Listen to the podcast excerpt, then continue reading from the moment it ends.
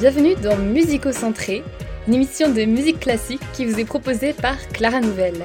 Autour d'un fil directeur, réunissons-nous pour écouter la musique sous tous ses angles.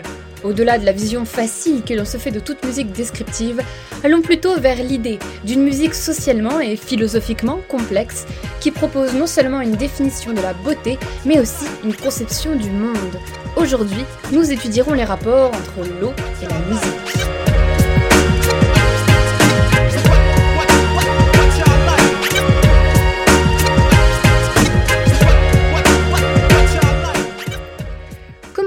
Notre flânerie au fil des flots dans les jardins royaux. Imaginez. Les fontaines forment une profusion aquatique sous le signe d'un paraître majestueux et élégant. Afin de souligner cette victoire de la main de l'homme sur les éléments, la musique jaillit et vient en souligner la majesté et la puissance. Eh bien, débutons notre déambulation avec ce qui est certainement la plus célèbre pièce de Marin Marais, compositeur baroque, La Tempête, suivie du chœur Ciel au ciel, extraite de son opéra Alcyone.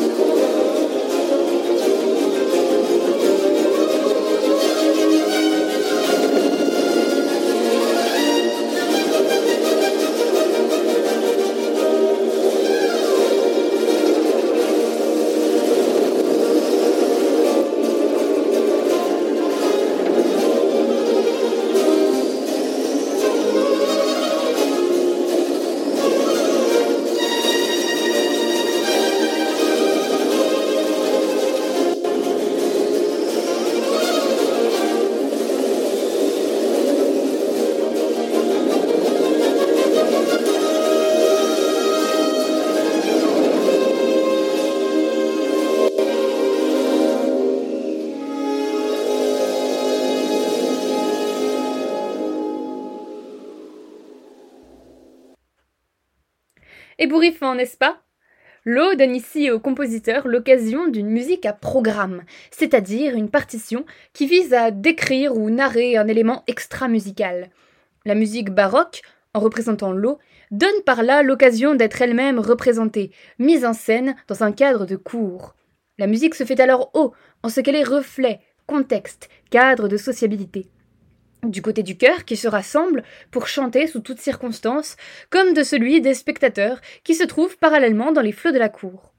Dans cet extrait de l'opéra Alcyone de Marin Marais, les instrumentistes se font bruiteurs. Ainsi, un peu de la même manière que celle dont le Globe Theatre utilisait des roues de bois pour créer des bruits de vent faisant craquer les branches, les roulements de timbales évoquent directement les roulements des flots. L'effet en est spectaculaire, et le public, qui n'a jamais entendu de musique dont la visée est d'être aussi retentissante, est conquis. Cela est évoqué dans cette critique dithyrambique, alors publiée dans le Parnasse français. On ne peut s'empêcher de dire ici un mot de la tempête de cet opéra, tant vanté par tous les connaisseurs, et qui fait un effet si prodigieux. Marais imagina de faire exécuter la basse de la tempête, non seulement sur les bassons et les basses de violon à l'ordinaire, mais encore sur les tambours peu tendus, qui roulant continuellement, formant un bruit sourd et lugubre, lequel, joint à des tons aigus et perçants pris sur le haut de la chanterelle des violons et les hautbois, font sentir ensemble toute la fureur et tout l'horreur d'une mer agitée. Fin de citation.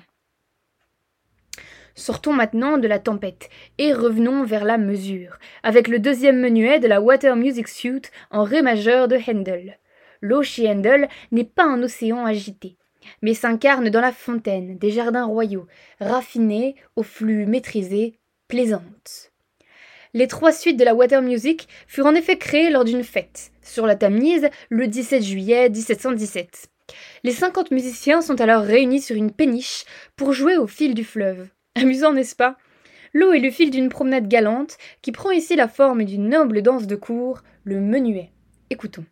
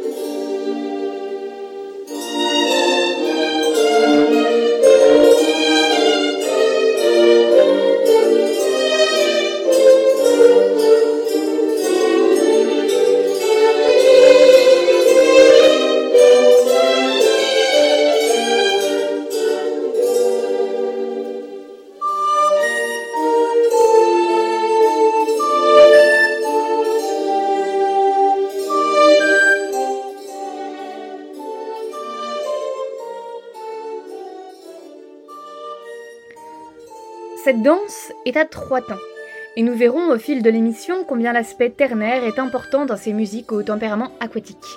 Il rappelle notamment combien le flot, aussi mesuré qu'il soit, oscille inévitablement. L'eau, mère du mouvement, se fait mère du rythme, et ainsi mère de la danse.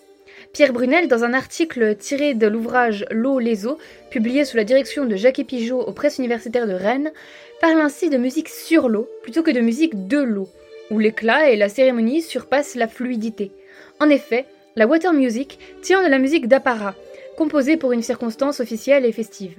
L'apparat se retrouve même dans les ornements, qui apparaissent comme des jeux d'eau élégants et plaisants.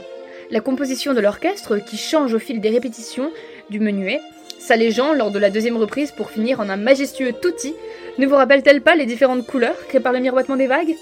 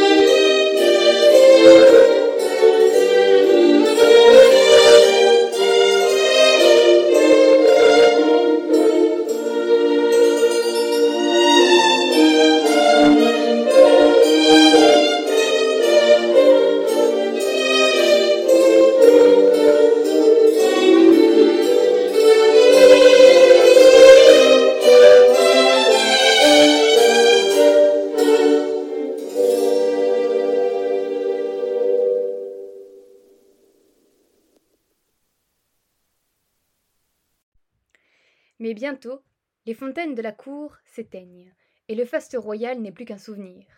L'eau redevient pure œuvre de la nature, et pour la découvrir, il faut aller vers elle, seul, démarche de poète. De l'eau, le compositeur voit une ligne fluctuante, ligne de la mélodie, mais également ligne du vers. Par le biais de l'eau, musique et poésie s'entremêlent, se confondent et trouvent un rythme commun, celui du lied. Au bord de la rivière, Penchons-nous donc maintenant sur un des leaders les plus célèbres de Schubert, Auf dem Wasser zu singen, à chanter sur l'eau. Ce lied, tiré d'un poème de Friedrich Leopold von Stolberg, est une barcarolle. Qu'est-ce à dire? Ici, la rythmique imite le mouvement d'une barque à l'aide de rythmes ternaires qui évoquent le roulement des vagues. Au milieu de l'éclat des vagues miroitantes, glisse, comme un cygne, le bateau en se balançant. Hélas, sur les vagues brillantes et douces de la joie, glisse là l'âme comme le bateau. Alors du ciel sur les vagues danse le coucher du soleil tout autour du bateau.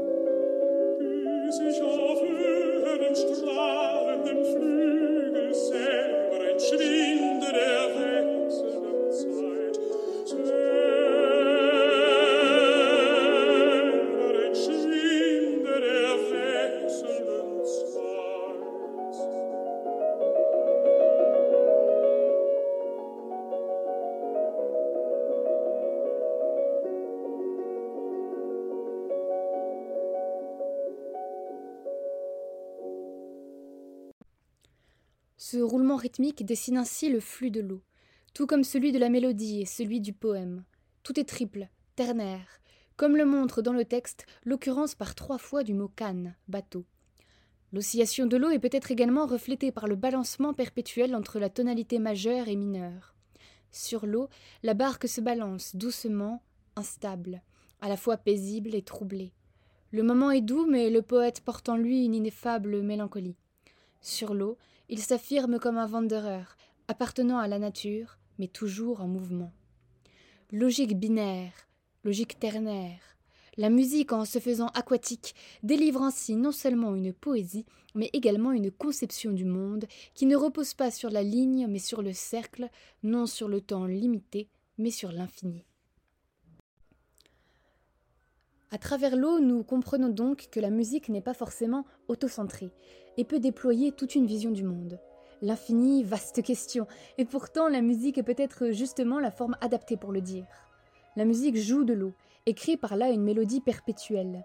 Comment alors ne pas voir la musique comme une forme de philosophie Liszt, dans ses années de pèlerinage, crée les premiers jeux d'eau du répertoire pianistique.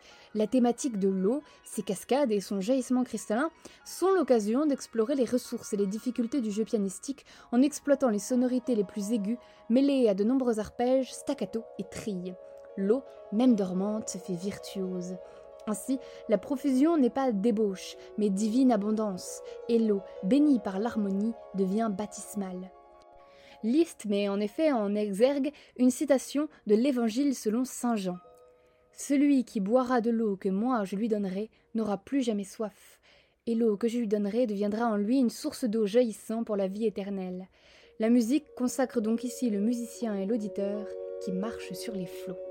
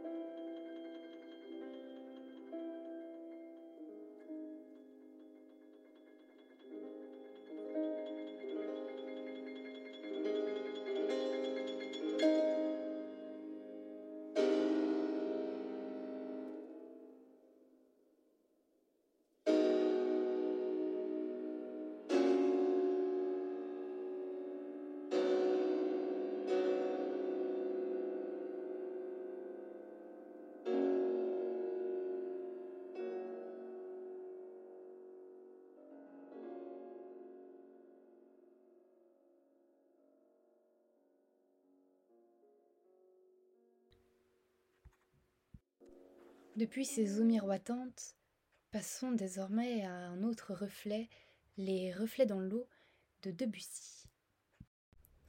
L'eau est une thématique prédominante chez Debussy. Pensons par exemple à la mer ou encore au jardin sous la pluie. Depuis toujours fasciné par les étendues maritimes, une des photographies les plus célèbres de lui est prise sur une plage alors qu'il surveille sa fille, Chouchou. Les jeux d'eau se poursuivent dans cette pièce de Debussy par bien des aspects similaires à Ravel. Les thèmes apparaissent sous forme d'éclaboussures, et Debussy joue des ressources du piano pour explorer de nouvelles couleurs, par effet de transparence et de superposition. Chez Debussy, la mer est le poème du monde. Je cite. Il ne devrait pas être permis d'y tremper de ces corps déformés par la vie quotidienne. Dans la mer, il ne devrait y avoir que des sirènes. Fin de citation. L'eau chez Debussy devient l'avatar d'un monde déréalisé, idéal, qui ne s'embarrasse pas de corps gigotants et peu délicats. Je cite encore Quand on n'a pas les moyens de se payer des voyages, il faut suppléer par l'imagination. Fin de citation. L'esprit devient le catalyseur de cette réalité maritime, si intense qu'elle oppresse presque les capacités créatrices du compositeur, qui ne parvient pas à écrire, je cite, sous l'impression directe et immédiate de cet énorme sphinx bleu. Par la musique de l'eau, le monde prend deux valeurs de réalité, celle de la contemplation et celle de la création, qui se relient par le regard. L'union entre le noèse et le noème semble ainsi gagner une troisième composante, l'œuvre musicale qui synthétise le monde.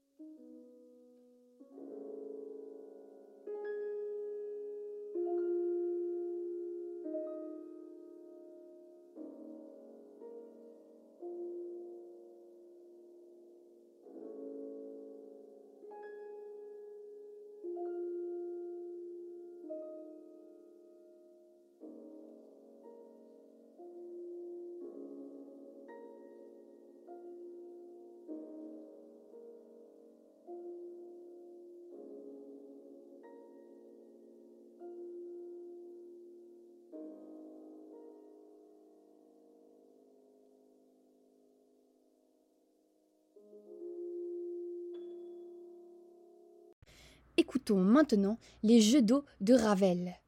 Ravel appelle cette pièce un mouvement sonate. Ainsi, il brise les carcans de la sonate classique pour en faire une pièce fluide, mouvante, refusant le ctonien, afin de bâtir des identités en archipel. Ravel suggère le monde sans pour autant le raconter, en fait à la fois le fondement et le prétexte d'un jeu de raffinement remontant au pur son. La cellule mélodique se répète indéfiniment, créant ainsi un mouvement perpétuel qui est autant le mouvement de l'eau que celui du temps. Tout coule, Pantarei, disait Héraclite. À travers l'eau, la musique de Ravel nous révèle un monde où l'homme n'est pas un être figé, mais un étang en perpétuelle évolution, se révélant de manière prismatique à travers la finesse des couleurs et des harmonies. Tout coule, et le temps de la musique se fait cercle.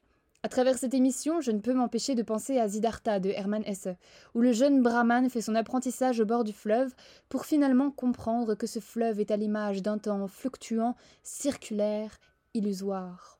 Je cite Est-ce que tout ce qui dans le monde pesait sur nous, ou nous était hostile, ne disparaissait pas et ne surmontait pas dès qu'on avait vaincu le temps, dès que par la pensée on pouvait faire abstraction du temps?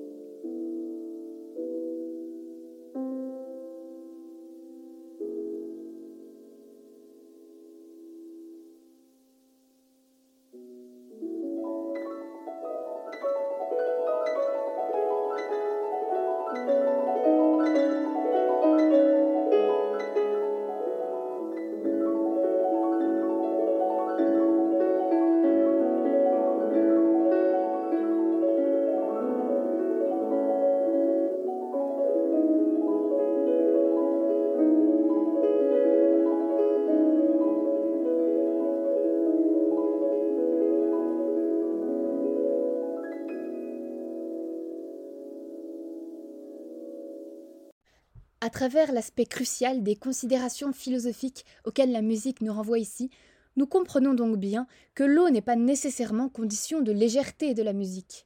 À travers l'eau, la musique envisage le monde avec complexité, dans une vision bien souvent prise entre prestesse immédiate et mélancolie sous-jacente. En se saisissant d'eau agitée, la musique représente ainsi un univers pris dans un combat perpétuel entre l'Assomption et la catabase. Nous retrouvons Debussy dans une ambiance différente de certaines de ses autres pièces aquatiques, la cathédrale engloutie. Au contraire de Jardin sous la pluie, par exemple, l'atmosphère n'est pas pressée et fragmentaire, mais recueillie et liée. Cette pièce est inspirée d'une légende bretonne, selon laquelle, dans le village d'Is, près de Douarnenez, on peut encore entendre sonner les cloches de la cathédrale engloutie par les eaux. L'amplitude harmonique des accords est vaste et suggère une majesté s'accordant avec la profondeur des fonds marins dans lesquels trône désormais la cathédrale. Le registre aigu du clavier suggère ainsi moins un aspect léger et cristallin que la pesanteur de l'eau qui empêche la cathédrale de refaire surface et produit un choral organique comme si le sacré ne pouvait désormais plus appartenir qu'à un monde autre, englouti, ce qui est renforcé par l'usage de cartes et de quintes, caractéristiques de l'organum médiéval. L'eau se fait ici le contenant du monde d'hier, qui ne parvient à refaire surface qu'à travers les mirages produits par les accords d'un clavier à la fois flamboyant et, lointain, aqueux et métallique.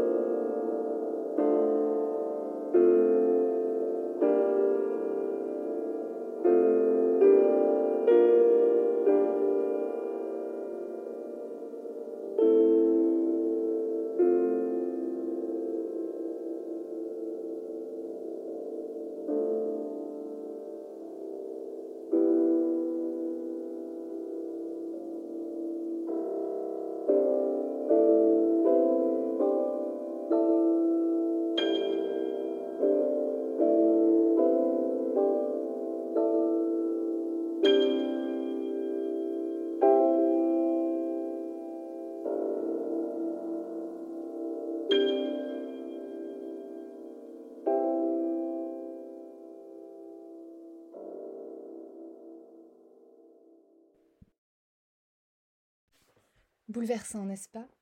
Bien maintenant, passons à un autre type de bouleversement à queue, un plus contemporain, celui de Berriot. Le vasseur-clavier de Berriot. Ici, le piano ne se fait pas torrentiel et les sons ne sont pas aigus. Berriot, lui aussi, donne dans le fond marin, à travers des accords mélancoliques, denses et poignants.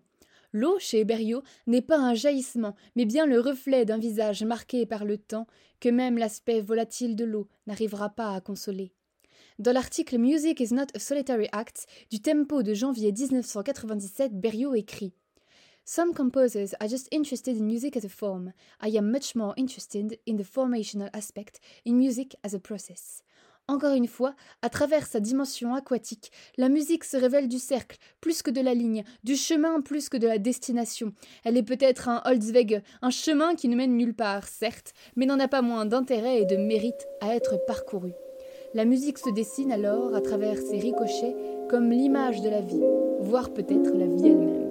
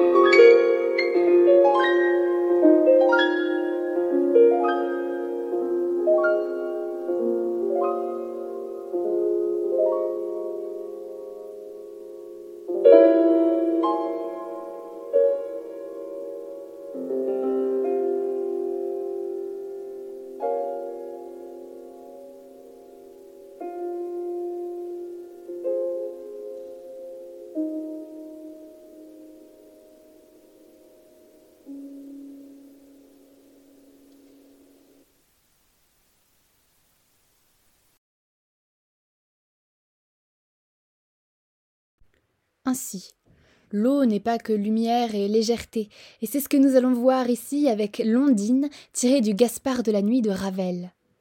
Les manières de se faire musicalement aquatique sont multiples, et le registre aigu et la virtuosité ne sont pas synonymes d'une pièce simplement aérienne. Ici, le clavier, suraigu, preste et agile, reflète l'ondine au rire ambigu, à la fois charmant et presque diabolique. Si le commencement de la pièce est d'un aspect éthéré et d'une délicatesse presque inégalée, c'est bien car Londine effectue son œuvre de séduction. Je cite. Écoute, écoute, mon père bat l'eau coassante d'une branche d'aulne verte, et mes sœurs caressent de leurs bras d'écume les fraîches îles d'herbe, de nénuphars et de glaïeuls, ou se moquent du saule caduc et barbu qui pêche à la ligne.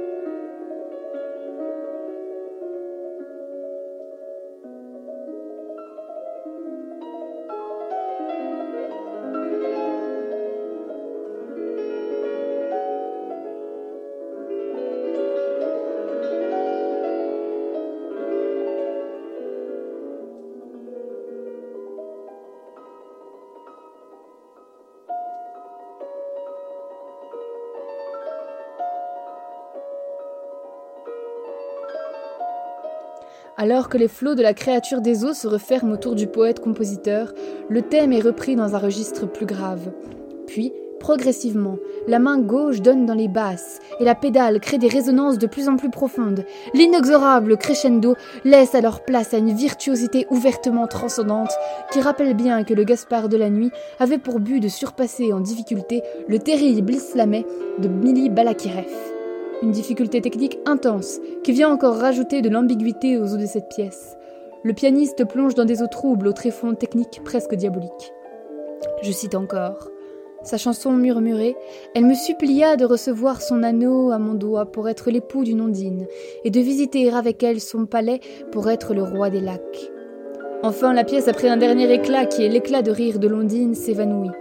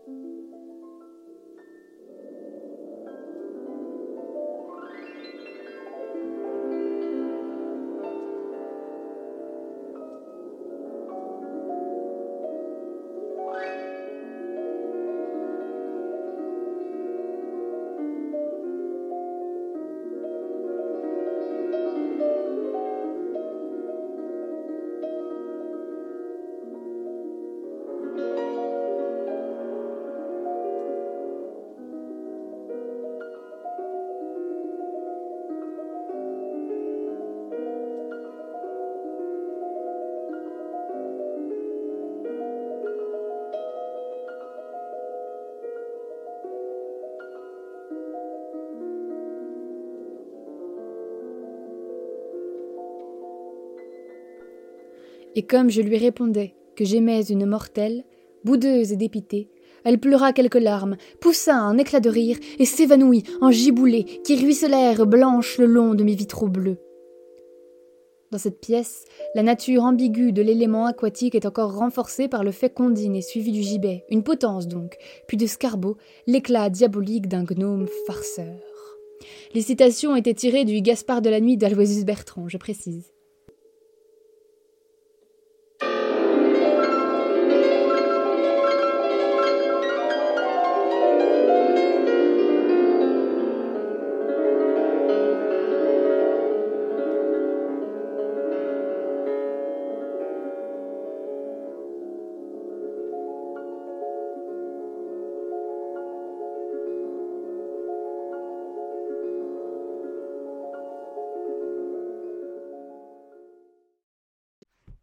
Ainsi, si les eaux de l'œuvre musicale peuvent paraître apaisées, voire dormantes, la moindre note de travers peut les réveiller.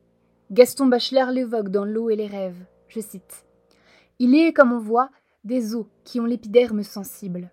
Nous pourrions multiplier les nuances, nous pourrions montrer que l'offense faite aux eaux peut décroître physiquement tout en gardant indemne la réaction des eaux violentes. Nous pourrions montrer que l'offense peut passer de la flagellation à la simple menace. Un seul coup d'ongle, la plus légère souillure, peut réveiller la colère de l'eau. Fin de citation. Manipulant les éléments par le biais de la partition, face à l'œuvre, face aux grandes œuvres, le musicien doit alors être le plus délicat des alchimistes. Mille merci à tous d'avoir écouté cette première édition de Musicocentré et à très vite pour une nouvelle thématique.